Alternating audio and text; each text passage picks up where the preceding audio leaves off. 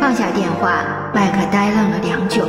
这么多年过去了，他仍然不知道如何面对汉娜，但汉娜始终是他心中无法割舍的人。最终，两人在监狱重逢。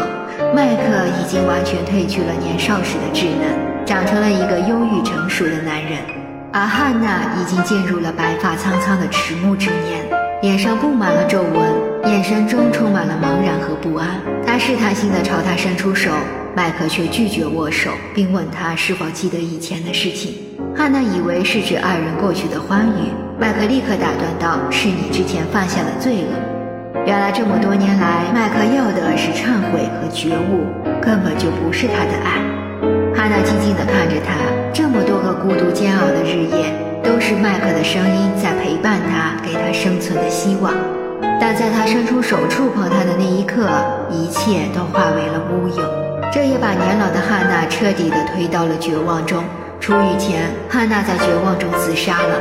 她留下了一封信，希望麦克能够将她仅存的积蓄交给在大火中唯一生还的犹太人。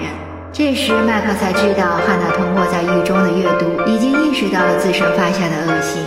可当两人相遇时，因为自己拒绝和汉娜沟通，再一次毁灭了汉娜仅存的希望。当汉娜知道自己无法被原谅，死亡便成为了她用来赎罪的唯一选择。影片的结尾是麦克完成了汉娜的遗愿，带着女儿来到了她的墓碑前，一点点地讲述自己的羞耻。他和汉娜的爱情故事，从之前不敢提起那个女人的名字，到开口坦白自己犯下的罪过，他终于敢于面对这段感情了。麦克放下了秘密，仿佛获得了重生，但却是在失去最爱的人之后。遗憾也是爱情的一部分，而愧疚感和罪恶感使这份爱情更加深刻和沉重。他想要让女儿明白，法律只有罪与罚，但人性中必须要有与宽恕。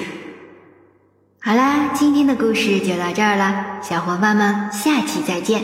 喜欢的宝宝可以关注我。爱你哦。